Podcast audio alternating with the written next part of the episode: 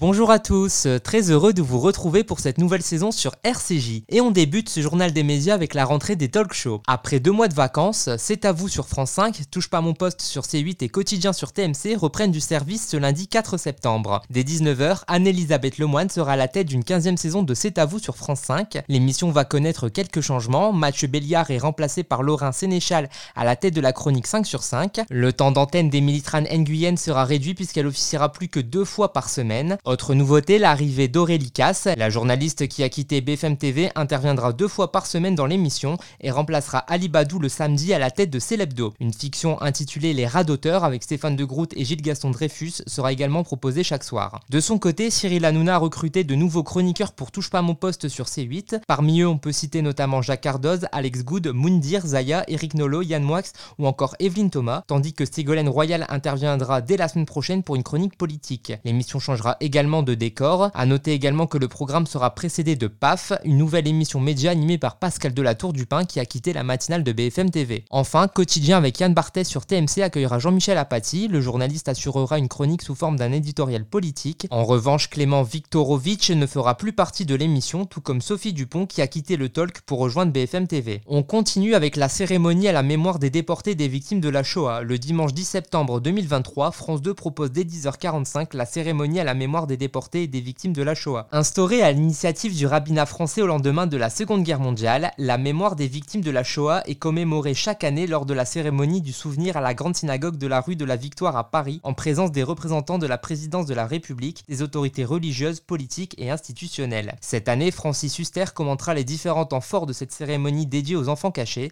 Un hommage leur sera rendu à travers la lecture de plusieurs témoignages. On termine avec la Coupe du Monde de rugby. Le vendredi 8 septembre 2023, TF1 le coup d'envoi de la Coupe du Monde de rugby qui se déroule en France. La chaîne proposera une édition spéciale dès 19h15 avant la cérémonie d'ouverture à 20h. Cet événement, conçu par Jean Dujardin, le scénographe Olivier Ferracci et la metteuse en scène Nora Maté de l'endroit, lancera la dixième édition de la Coupe du Monde de rugby en mettant en avant le meilleur de la culture française tout en donnant le coup d'envoi des célébrations du bicentenaire du rugby. Ce spectacle en direct du Stade de France mettra en scène l'acteur Philippe Lachaud, le chef Guy Savoie et la danseuse étoile Alice Renavant, mais aussi plus de 33 autres invités et personnalités représentant le savoir-faire français. La cérémonie sera commentée par Anne-Claire Coudray et Isabelle Uturburu. Merci de nous avoir écoutés et à très bientôt pour une nouvelle chronique média sur RCJ.